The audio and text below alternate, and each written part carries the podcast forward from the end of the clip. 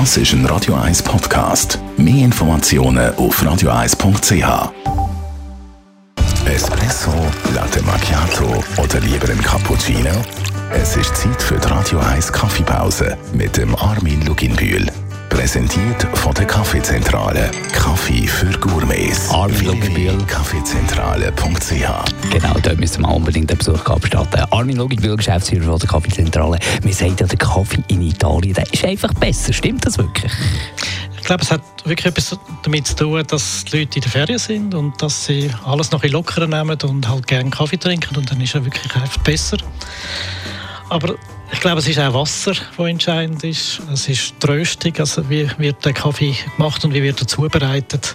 Das haben wir grosse Unterschiede zu der Schweiz. Was hat es denn mit dem Wasser in Italien auf sich?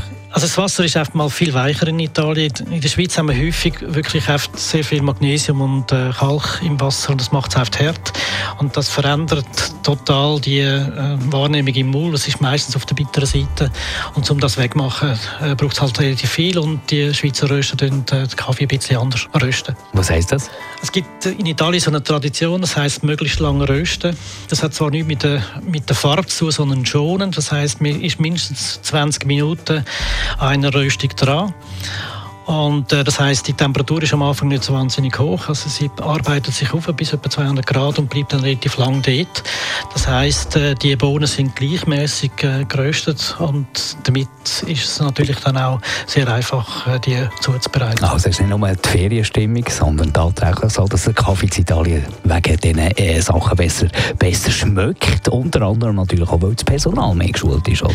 Ja, natürlich. Am Schluss ist man dann in der Kaffeebar und äh, bestellt einen Kaffee. Und dann hat es auf der anderen Seite wirklich einen Barista. Er schaut, dass äh, frischer Kaffee in der Mühle ist, äh, schaut, dass die richtig gemahlen ist, dass er immer die gleiche Menge macht. Und äh, er lächelt dazu immer noch. Es ist also eigentlich eine lockere Arbeit. Und am Schluss hat man einen fantastischen Espresso auf dem Tisch, wo man dann wirklich kann mit Genuss trinken Die Radio 1 Kaffeepause, jeden Mittwoch nach der halben Zehn, ist präsentiert worden von der Kaffeezentrale. Kaffee für Gourmets. www.kaffeezentrale.ch